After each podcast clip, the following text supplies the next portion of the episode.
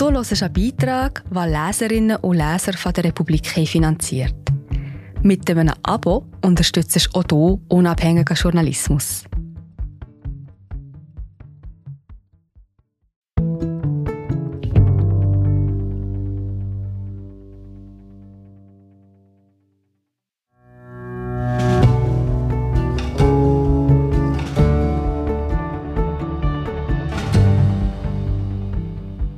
Sie regierten längst nicht mehr über ganze Völker und wollen doch nach wie vor die Geschicke ihrer Länder mitbestimmen.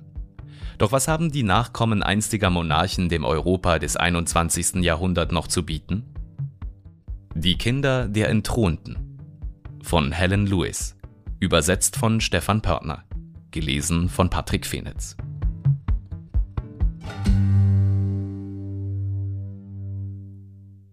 Eine Besonderheit des europäischen Adels sind die Vornamen, die sich wie Schneewehen anhäufen. Es ist Mittagszeit in Tirana, der Hauptstadt Albaniens. Gleich treffe ich Leka Anwar Sogresa Baudouin Msizwe Sogu, den Kronprinzen der Albanierinnen. Die albanische Königsresidenz ist leicht zu übersehen. Sie liegt in einer ruhigen Seitenstraße hinter dem Nationalen Kunstmuseum. Während der Buckingham Palace über 775 Zimmer verfügt, darunter 188 Schlafzimmer für das Personal, 52 für die königliche Familie, 19 Prunkgemächer und 78 Badezimmer, gleicht die albanische Residenz einem kleineren, unauffälligen Haus in einem wohlhabenden amerikanischen Vorort. Das Eingangstor öffnet zu einem Innenhof, in dem das Land seine ungeliebten sowjetischen Statuen lagert. Lenin, Stalin und der albanische Kommunistenführer Enver Hoxha blicken mit steinerner Miene auf ein unbekanntes Mädchen der Stachanow-Bewegung. Lenin hat keine Arme, Hoxhas Nase fehlt. Das Tor wird von einem älteren Diener bewacht, für den der Begriff treuer Gefolgsmann erfunden worden sein könnte. Als Britin fühle ich mich angesichts seiner kaum verhohlenen Irritation über meine Anwesenheit gleich wie zu Hause.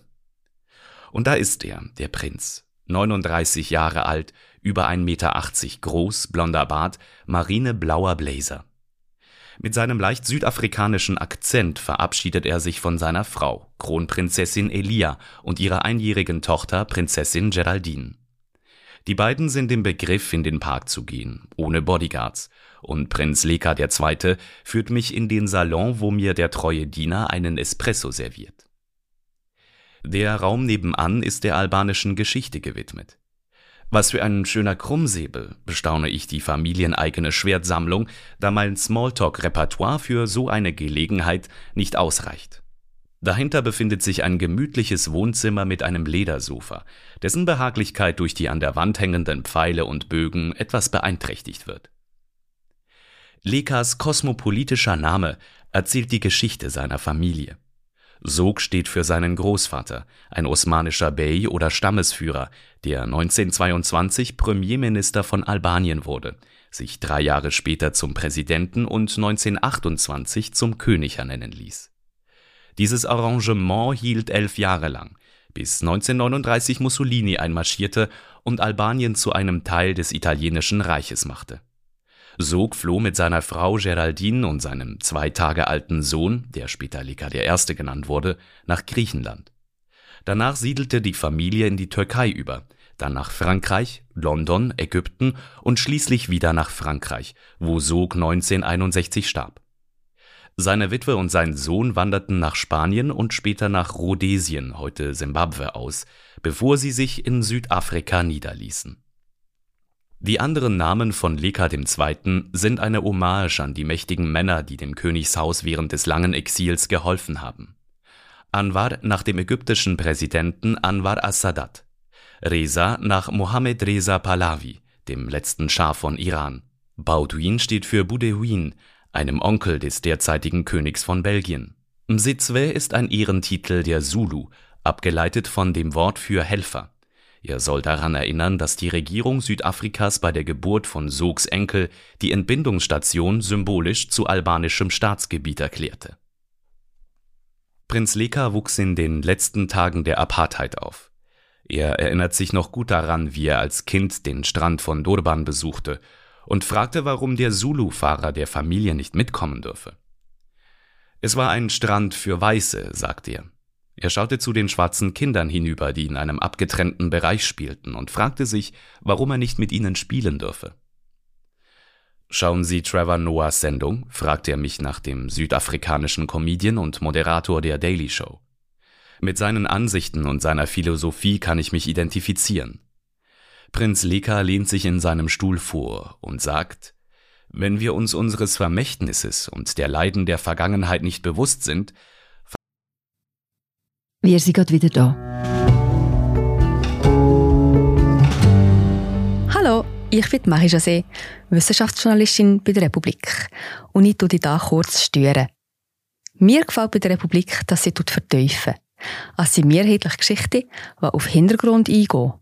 Für das Lesen oder Hören, beim Joggen, beim Kochen oder wie man noch einen langen Tag vor dem Computer einfach möchte die Augen zutun. Wir sind werbefrei und nur von unseren Leserinnen und Lesern finanziert. Unter republik.ch slash hallo kannst du auch hier ein Abo lösen. So, und das war es auch schon mit der Störung.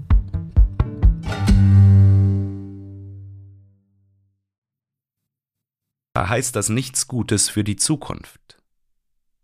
Leka ist ein wandelnder Widerspruch, ein Prinz, der in einer demokratischen Republik lebt. Als einziger Sohn eines einzigen Sohnes ist seine Position eine einsame. Er hat sich eine gewaltige Aufgabe gestellt. Er will in einem armen Land mit einer instabilen, von einem halben Jahrhundert Autoritarismus gezeichneten politischen System als Integrationsfigur wirken. In einer von religiöser Gewalt geprägten Region. Die Mittel, die ihm zur Verfügung stehen, sind beschränkt. Ein klangvoller Name, ein freundliches Auftreten und eine Handvoll Social-Media-Accounts. Leka ist auf Facebook und Instagram aktiv und äußert sich gelegentlich auf Twitter, wo sein nicht verifizierter Account eine Mischung aus persönlichen und offiziellen Ereignissen verspricht. In Europa werden königliche Familien entweder als Touristenattraktionen, peinliche Artefakte, geistige Führer oder Symbole der nationalen Identität betrachtet.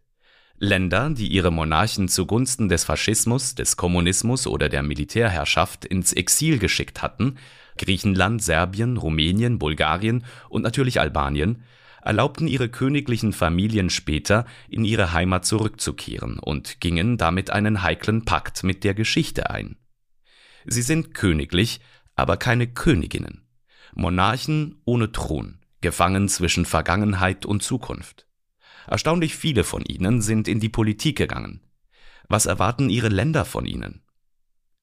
Leka bleibt bescheiden.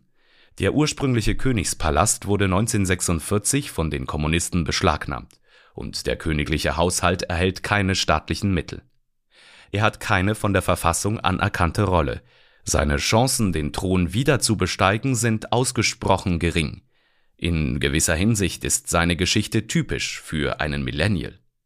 Anders als frühere Generationen von Kronprinzen, die ein sicherer, unbefristeter Arbeitsplatz mit festem Gehalt und vielen Zuwendungen erwartete, übt Leka königliche Aufgaben nur aus, um sich zu profilieren, in der Hoffnung, irgendwann eine Vollzeitstelle zu bekommen.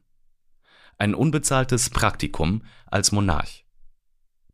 Die Geschichte Europas ist auch die Geschichte seiner Königshäuser, der Habsburger, der Bourbonen, der Romanows, der Stuarts, des Hauses Hohenzollern und des Hauses Oranien. Es gab importierte Könige. Als die europäischen Großmächte beschlossen, Albanien brauche einen Monarchen, schickten sie 1914 einen deutschen Hauptmann, der diese Aufgabe übernehmen sollte. Es dauerte sechs Monate, bis er ins Exil gezwungen wurde. Ein paar Könige wurden gewählt. Der löbliche Versuch des Gemeinwesens der polnischen Krone und des Großfürstentums Litauen, den Bewerberkreis für die Monarchie zu erweitern, führte wiederholt zu Kriegen. Und es gab Könige, die hingerichtet wurden. Karl I. von England wurde mit einer Axt geköpft, Ludwig XVI. auf der Guillotine hingerichtet. Zurzeit gibt es in Europa noch zwölf Monarchien, darunter drei Fürstentümer, ein Großherzogtum und den Vatikan. Doch es wimmelt geradezu von entthronten oder im Exil lebenden Adligen, von denen viele in ihre angestammten Länder zurückgekehrt sind. König Michael von Rumänien wurde von den Kommunisten vertrieben, aber seine Tochter Margareta, Hüterin der rumänischen Krone, ist wieder im Land und hat eine Wohltätigkeitsstiftung mitbegründet. Konstantin II., ehemaliger König von Griechenland, floh nach dem Staatsstreich von 1967 mit seiner Familie nach Italien. Heute lebt er zurückgezogen in einem griechischen Ferienort. Kronprinz Alexander von Serbien wurde in einer Suite im Claridge's in London geboren. Sein Vater war während des Zweiten Weltkrieges aus Jugoslawien geflohen. Er lebt heute im Königspalast in Belgrad. Simeon von Sachsen, Coburg und Gotha, ehemaliger König von Bulgarien, verbrachte fünf Jahre im Exil. Nach seiner Rückkehr im Jahr 1996 wurde er Premierminister des Landes. Je weiter die Königshäuser von der Macht entfernt sind, desto seltsamer wird die Angelegenheit. So gibt es drei Anwärter auf den französischen Thron. Einer von ihnen, Jean-Christophe Napoléon Bonaparte, der im Bereich Private Equity arbeitet, hat ein LinkedIn-Profil. Ein anderer, Jean d'Orléans, Graf von Paris, ist sechs Generationen von Frankreichs letztem König Louis Philippe entfernt, verspürt aber das Bedürfnis, die monarchistische Präsenz im Internet aufrechtzuerhalten. In den letzten 30 Jahren hat die Politik unseres Landes durch ihren hedonistischen Individualismus die sozialen Bindungen grundlegend verändert, erklärt er auf seiner Webseite. Es erscheint mir daher wichtig, meine Verpflichtungen mit angemessener Kommunikation zu begleiten. Der dritte Anwärter geht noch weiter. Louis de Bourbon, Herzog von Anjou, hat eine Twitter-Präsenz, wie man sie eher von Autorinnen auf Newsletter-Plattformen kennt. Der selbsternannte Louis XX. Hat sich gegen die gleichgeschlechtliche Ehe ausgesprochen und die schweigende Mehrheit der französischen Gilets jaunes unterstützt. Im Jahr 2020, nachdem ein Aktivist während einer antirassistischen Demonstration die Hand einer königlichen Statue in Kentucky abgerissen hatte, twitterte er, als Erbe von Louis XVI. und als solcher der Wahrung seines Andenkens verpflichtet, hoffe ich, dass der Schaden behoben und die Statue restauriert wird. Die Amerikaner zeigten sich unbeeindruckt. Viele der 8000 Kommentare auf den Tweet ähnelten sich.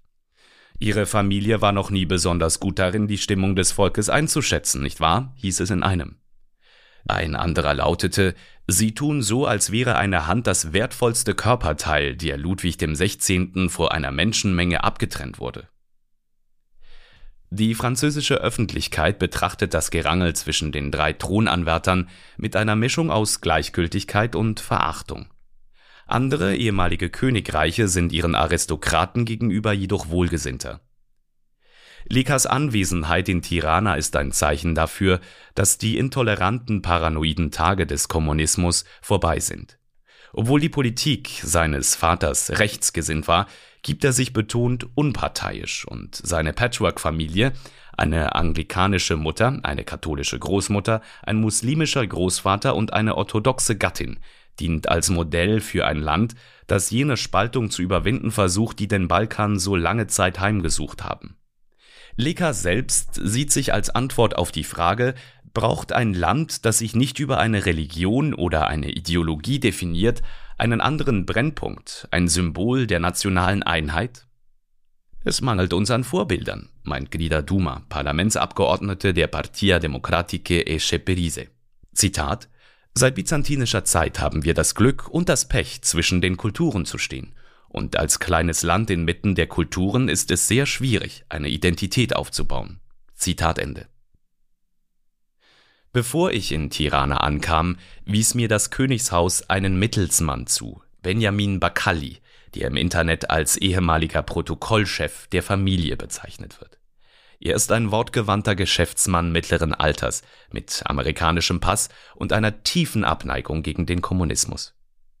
Vor dem geplanten Interview mit Prinz Leka führte mich Bakali in ein unterirdisches Museum im Zentrum der Stadt, in einen der 170.000 verlassenen Bunker des Landes, die als Denkmäler aus Stahlbeton an die Paranoia des kommunistischen Diktators Enver Hoxha erinnern. Bakali kauft ein Ticket, obwohl er, wie erwähnt, Anspruch auf freien Eintritt hätte. Weil mehrere Mitglieder seiner Familie zu den Opfern des Kommunismus gehören, an die das Museum erinnert. Als Leka 1982 geboren wurde, war Hodja noch an der Macht. Damals waren die Chancen für seine Familie gering, nach Albanien zurückzukehren. Hätten sie es gewagt, wären sie von der kommunistischen Regierung wahrscheinlich hingerichtet worden. Allein für den Besitz eines Bildes von König Sog drohte eine lange Gefängnisstrafe. Unter der kommunistischen Herrschaft erklärte sich Albanien zu einer Republik und wollte nichts mehr von seinem ehemaligen Monarchen wissen. Lea Ipi, eine Professorin für politische Philosophie an der London School of Economics, die im kommunistischen Albanien aufgewachsen ist, erinnert sich, dass der ehemalige Herrscher im Schulunterricht nie König Sog, sondern immer Sog der Tyrann genannt wurde. Dass ihn das kommunistische Regime als Tyrann brandmarkte, entbehrte sich nicht der Ironie. Hoja oder Onkel Enver, wie die Kinder ihn zu nennen hatten, ließ mindestens 6000 politische Gegnerinnen, intellektuelle und religiöse Führer hinrichten. Selbst sein eigener Schwager ließ er umbringen, ebenso alle seine Innenminister mit Ausnahme von einem. Er brach mit der nach Stalin Sowjetunion, nachdem er zur Ansicht gelangt war, Nikita Chruschtschow sei ein Weichei. Seine einzigen wichtigen Verbündeten waren die chinesischen Kommunisten, bis 1978, als er auch mit ihnen brach. Albanien, lange Zeit zwischen dem Osmanischen Reich und dem christlichen Europa eingeklemmt, war über Jahrhunderte hinweg ein religiös vielfältiges Land. Doch 1967 wurde es zu einem atheistischen Staat, weil Hodjas Regierung keine alternativen Machtstrukturen duldete. Die Exponate im Bunkermuseum belegen seinen Kontrollwahn, Touristen mussten an der Grenze ihre Bärte abrasieren und das allumfassende Ausmaß des von ihm errichteten Überwachungsstaates. Ipis Familie entwickelte einen ausgeklügelten Code, um über Freunde und Familienangehörige zu sprechen, die in Arbeitslager gesteckt wurden. So besuchten diese eine Universität und Graduierten wurden entlassen oder schmissen hin, wurden hingerichtet. Hoja starb 1985. Er hinterließ das drittärmste Land der Welt. Sein Vermächtnis eines Einparteienstaates endete sechs Jahre später, als die ersten Wahlen mit mehreren Parteien abgehalten wurden. Der Übergang vom Kommunismus zum Kapitalismus gestaltete sich als schwierig, da schätzungsweise zwei Drittel der Bevölkerung ihre neue wirtschaftliche Freiheit nutzten, um in Schneeballsysteme zu investieren, deren unvermeidlicher Zusammenbruch Panik, Aufstände und Massenauswanderungen auslöste in den späteren 1990er Jahren, so Ippi, gab es keinen Staat mehr. Zu der altbekannten Lebensmittelknappheit und den Stromausfällen kam, dass die Waffenlager der Armee geplündert wurden. Männer und Frauen waren bewaffnet, und da sie im Kommunismus im Umgang mit Waffen geschult worden waren, konnten sie diese auch benutzen.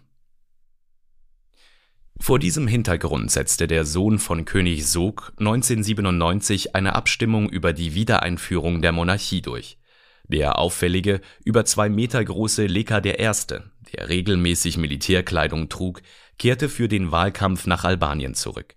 Er reiste kreuz und quer durchs Land, um für seine Sache zu werben.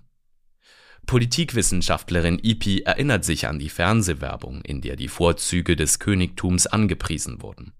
Jeden Abend wurden auf der einen Seite des Bildschirms Aufnahmen von Albanien in Flammen gezeigt, auf der anderen Seite Bilder der Wahrzeichen von Oslo, Kopenhagen und Stockholm.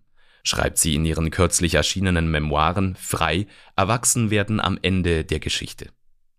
Unter den Fotos war in blauer Schrift zu lesen Norwegen, konstitutionelle Monarchie, Dänemark, konstitutionelle Monarchie, Schweden, konstitutionelle Monarchie, All das könnte dir gehören, versprachen die Werbespots, wenn du Sogs Erben nach Hause zurückkehren lässt. Während Ipi diese Werbung schaute, hörte sie das Feuer der Kalaschnikows draußen in den Straßen. Die Abstimmungskampagne hatte keinen Erfolg. Das offizielle Ergebnis war eine Zweidrittelmehrheit für die Republik. Leka I. beharrte bis zu seinem Tod darauf, die Abstimmung sei manipuliert worden. Eine Neuauszählung der Stimmen führte zu gewaltvollen Protesten, woraufhin Leka I. erneut aus dem Land fliehen musste und in Abwesenheit wegen Organisation eines bewaffneten Aufstands verurteilt wurde. Doch das Rad der Geschichte drehte sich weiter. Fünf Jahre später, im Jahr 2002, wurde er begnadigt und in seine Heimat eingeladen. Mit seinem 20-jährigen Sohn an seiner Seite stieg er in Tirana aus dem Flugzeug. Das Leben von Prinz Leka II. veränderte sich schlagartig. Vom Privatmann im globalen Süden wurde er zum Halbprinzen eines Heimatlandes, das er nicht wirklich kannte. Er war unter Albanern aufgewachsen, alten Männern aus den Bergen, die der Generation seines Vaters angehörten und sich an eine vergangene Zeit des Landes erinnerten. Er war stets überzeugt, dass dort sein Schicksal lag. Ich kann kaum glauben, dass ich schon seit 20 Jahren wieder hier bin, sagt Leka, während wir unseren Kaffee unter einem Bild von der Hochzeit seiner Großeltern trinken. Er hat es vor ein paar Jahren in einem Laden entdeckt, der von zwei alten Damen geführt wird. Das Schlimmste daran, 40 zu werden, ist die Feststellung, dass man zweifellos erwachsen geworden ist, sage ich. Wir werden älter, stimmt er mir zu. Wenn wir 40 Jahre alt werden, fragen wir uns, was haben wir erreicht? Nach der Rückkehr der Familie begann der junge Leka, sich auf seine Rolle als König vorzubereiten. Wie sein Vater besuchte er die Königliche Militärakademie Sandhurst im Süden Englands. Er studierte internationale Beziehungen in Kosovo und Italienisch in Perugia. Er kehrte nach Tirana zurück und arbeitete für die albanische Regierung, zunächst drei Jahre lang als Berater im Außenministerium, danach drei Jahre im Innenministerium und ein Jahr im Büro des Präsidenten. Dennoch fragt sich Leka zurecht, was habe ich erreicht? Als sein Vater vor einem Jahrzehnt starb, erbte Leka eine Krone, die es nicht gibt. Er hat einen Job, den nur sehr wenige Menschen in der Geschichte je inne hatten. Aber welchen eigentlich genau? Mit seiner nach Großmutter Königin Geraldine benannten Stiftung engagiert er sich für wohltätige Zwecke. Manchmal fungiert er als diplomatischer Joker. So begleitete er 2019 den albanischen Präsidenten bei einem Besuch in Monaco. Manchmal wird er gebeten, bei der Navigation durch die labyrinthische und korrupte Bürokratie und Justiz Albaniens zu helfen. Vergessen Sie nicht, dass dies ein sehr kompliziertes Land ist, sagt Leka. Viele Menschen fühlen sich übergangen oder benachteiligt. Sie haben Probleme. Dem faszinierenden, anhaltenden Zauber der Monarchie ist es zu verdanken, dass gemeinnützige und internationale Organisationen oder Politiker seine Anrufe annehmen. Dann ist da noch seine inoffizielle Botschafterrolle, mit der er das internationale Ansehen eines Landes aufpoliert, das ein halbes Jahrhundert lang für Außenstehende vollkommen abgeschottet war. Denken andere Europäer überhaupt an Albanien, stellen sie es sich als Herkunftsland von Drogenhändlern und kriminellen Banden vor. Eben dieses beliebigen Vorurteils wegen nahm Leka die unerwartete Interviewanfrage einer britischen Autorin für ein amerikanisches Magazin an. Die Wahrscheinlichkeit, dass man in London ausgeraubt wird, ist fünfmal höher als in Tirana, erklärt er mir. Wir haben 375 Kilometer unberührte Küste, das Ionische Meer, das Adriatische Meer. Albanien hat unglaublich viel Potenzial. Recht hat er. Es ist ein Land mit mittelalterlichen Ruinen, wilden Bergen und keinem einzigen McDonald's. Eine der Hauptaufgaben eines Königshauses besteht schlicht darin, sichtbar zu sein. Deshalb hielten die mittelalterlichen Monarchen Königsumritte ab. Sie bereisten ihre Länder, berührten die Kranken und hörten sich die Klagen der Armen an. Sie ließen ihre Porträts in Kathedralen und auf Landgütern ausstellen, ihr Gesicht auf Münzen prägen. Die sozialen Netzwerke sind das heutige Äquivalent dazu, und Leka ist zu einer Art, nun ja, Prinfluencer geworden. Seine Frau Elia ist auf Instagram besonders beliebt. Vor der Heirat 2016 war sie Mitglied der albanischen Antwort auf die Spice Girls, einer Band namens Spirit Voice. Er postet Fotos von sich mit bärtigen Religionsführern, im Smoking auf Hochzeiten anderer Royals oder das obligate Selfie mit Baby Geraldine am Strand. Es ist Mode, heutige Prominente zu belächeln, weil sie berühmt sind für das Berühmtsein doch erfunden haben dieses Phänomen die Schattenmonarchen. Mangels Armee oder Bürokratie für die Umsetzung ihrer Wünsche schöpfen sie Kraft aus ihrer Symbolik. Wie andere Influencer auch müssen moderne Royals und Anwärter ihre Marke sorgfältig vor Kontroversen schützen. Sie tendieren dazu, Tugenden zu vertreten, die so nebulös und vage sind, dass sie über der Parteipolitik zu stehen scheinen. Toleranz ist die naheliegendste, das klingt sanfter als von Pluralismus zu sprechen. Den Planeten retten heißt die entschärfte Version von Umweltschutz. Frauen stärken ist ein weiterer Favorit. Wenn auch ein Heikler in Albanien, wo Leka negative Kommentare erntet, wenn er Geraldine im Kinderwagen spazieren führt. Für viele Albaner ist Kindererziehung Frauensache und somit unter der Würde des Vaters, ganz zu schweigen eines Prinzen. So gesehen sind seine Unterstützung für Frauenhilfsorganisationen und Vaterposts auf Instagram stille politische Statements. Darin unterscheidet sich Leka von seinem Vater, dem Soldaten, wie er ihn nennt. Er stammt aus einer anderen Zeit, wählt der Sohn seine Worte sorgfältig. Tatsächlich sagen mir immer wieder Menschen, die ich in Albanien antreffen, dass Leka II zu nett sei für einen Herrscher. Er hat gute Manieren, ist gebildet, aber politisch, Verzeihung, zu anständig, so der albanische Journalist und Autor Erald Capri. Den sollte man in der albanischen Politik schon haben, meint Capri. Leka weicht der Frage aus, ob er jemals König sein werde. Meine Familie arbeitet nicht an einem Referendum. Er möchte Teil des Systems sein und freut sich, wenn er zu Regierungssitzungen mit ausländischen Botschafterinnen, Abgesandten der NATO oder der Europäischen Union eingeladen wird. Als ich ihn nach der Einsamkeit seines Jobs frage, bei wem kann er sich beklagen, antwortet er mit einem kurzen Lächeln. Ich beklage mich nie. Ich bohre weiter, in der Hoffnung, auf eine geheime WhatsApp-Gruppe abgesetzter Royals zu stoßen, die sich bei langweiligen Staatsbanketten unter dem Tisch tränenlachende Emojis zusenden aber er gibt bloß zu, mit seiner Frau über seinen Job zu sprechen.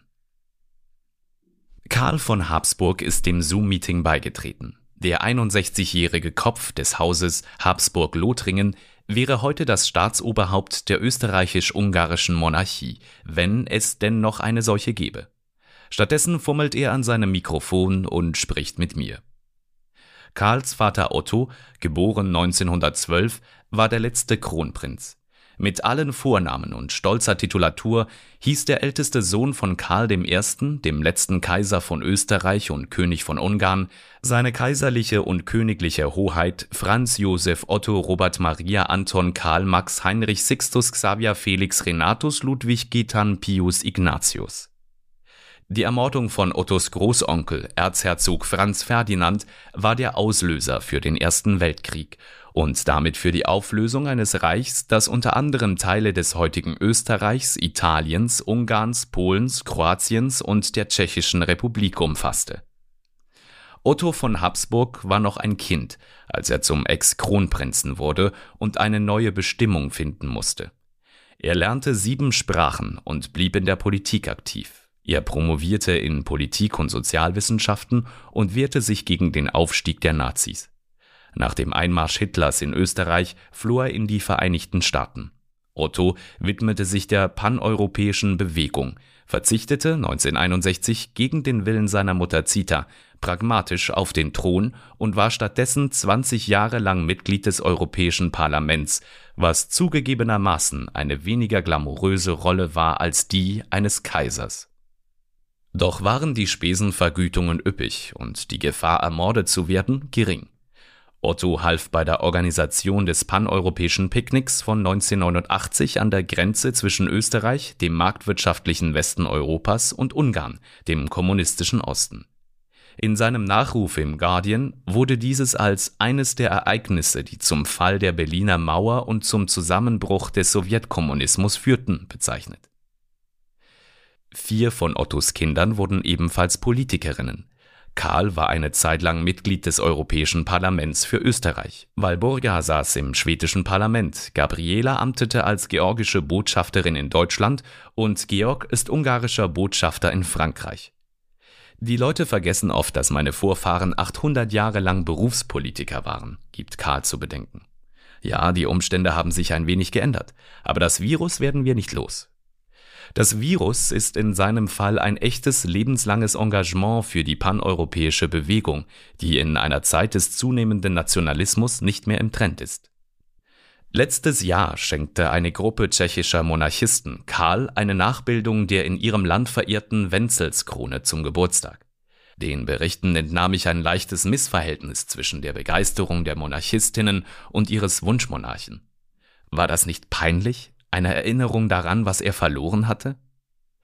Es ist sehr unhöflich, Geschenke abzulehnen, erklärt Karl diplomatisch. Also ist es nett, aber es ist auch nicht gerade ein Gegenstand, den man sich zu Hause aufs Kaminsims stellen möchte. Er hat die Replik dem St. Georgsorden in Wien geschenkt, in dessen Räumen sie ausgestellt wird. Was kann eine alte Familie wie die Habsburger dem Europa des 21. Jahrhunderts bieten? Ein Geschichtsbewusstsein, antwortet Karl. Will man verstehen oder vorhersagen, was theoretisch in der Zukunft geschehen kann, muss es eine Grundlage dafür geben.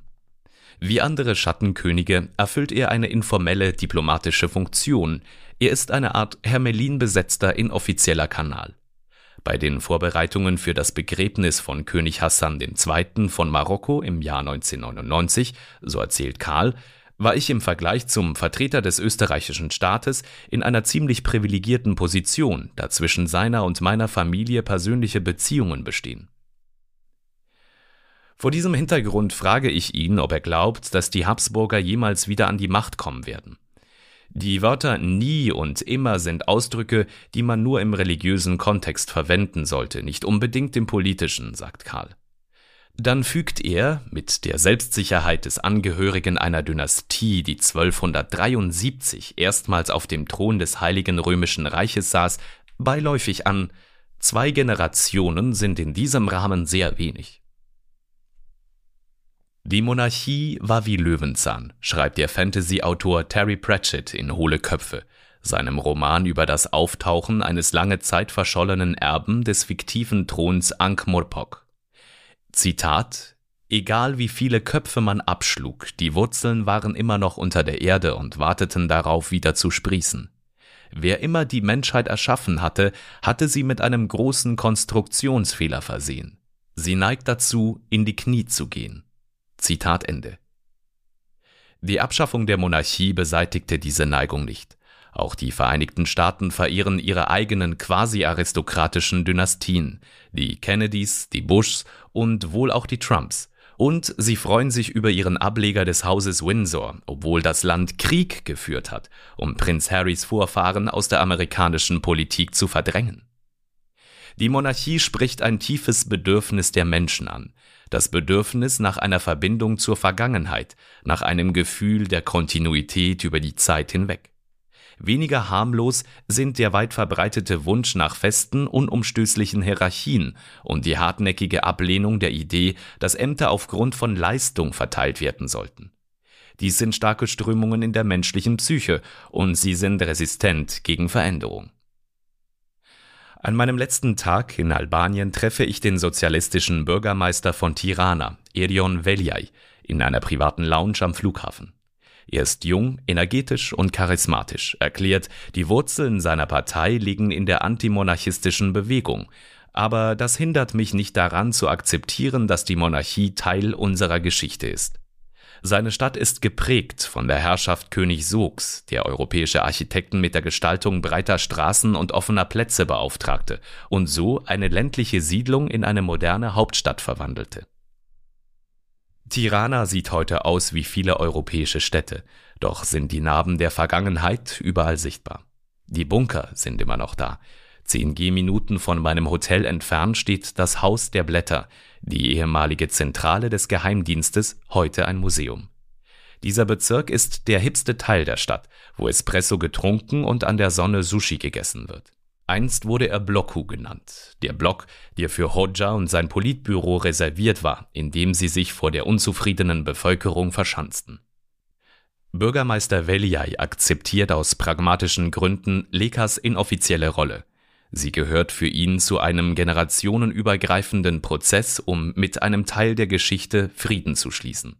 Diese Akzeptanz wäre bei Lekas Vater, der sich der politischen Rechten angeschlossen hatte, nicht möglich gewesen. Man kann vergiften oder heilen, sagt Veliaj über Prinz Leka II.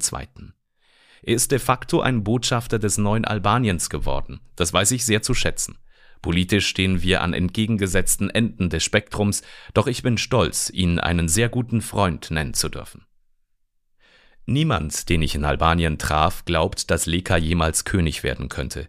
Bei den Wahlen 2021 gewann die rechtsgerichtete monarchistische Partei PLL nur einen einzigen Sitz. Auf meine Frage nach seiner Nachfolge antwortete Leka, er werde Prinzessin Geraldine befragen, ob sie seine Nachfolgerin werden wolle, sobald sie 18 Jahre alt ist. Laut der albanischen Königsverfassung geht die Thronfolge rechtlich gesehen direkt an den ersten Sohn. Doch die Regeln können neu interpretiert werden, nicht zuletzt deshalb, weil Sogs Gesetze erst von den Italienern, dann von den Kommunisten überarbeitet wurden und die Verfassung keinen rechtlichen Bestand mehr hat. Es klingt wie süße Billigung der Geschlechtergleichstellung und nach persönlicher Entscheidung. Erst später wurde mir klar, dass sich Wahlfreiheit und Monarchie ausschließen. Genau darum geht es. Du bekommst, wer dir vorgesetzt wird. Andererseits gilt es vielleicht diese Art von Widersprüchen anzunehmen. Albanien ist das Experiment einer multiethnischen Mehrparteiendemokratie. Eine Republik mit einem inoffiziellen Monarchen, der in einem einfachen Haus lebt und mit seiner Tochter ohne bewaffnete Bodyguards im Park spazieren geht? Klingt absurd. Aber eine Diktatur ist einfach, eine Demokratie ist es nicht. Menschen haben ein tiefes, beinahe spirituelles Bedürfnis nach Führungsfiguren, die mehr sind als bloße Bürokraten oder Gesetzgeber. Wir wollen Symbole. Bevor ich die königliche Residenz verließ, zeigte mir Leka noch etwas. Über der Doppeltür im Empfangssaal hing ein Porträt von König Sog. Es war seinem Vater von einer Familie geschenkt worden, die es ein halbes Jahrhundert lang trotz großen persönlichen Risikos in ihrem Keller versteckt hatte. Als Herrscher Albaniens war Sog ein Tyrann und ein Modernisierer, eine Wipper und ein Visionär, der um jeden Preis an die Macht kommen und sie behalten wollte. Sein Enkel muss einen eigenen Weg finden, königlich zu sein, oder stattdessen auch gewöhnlich.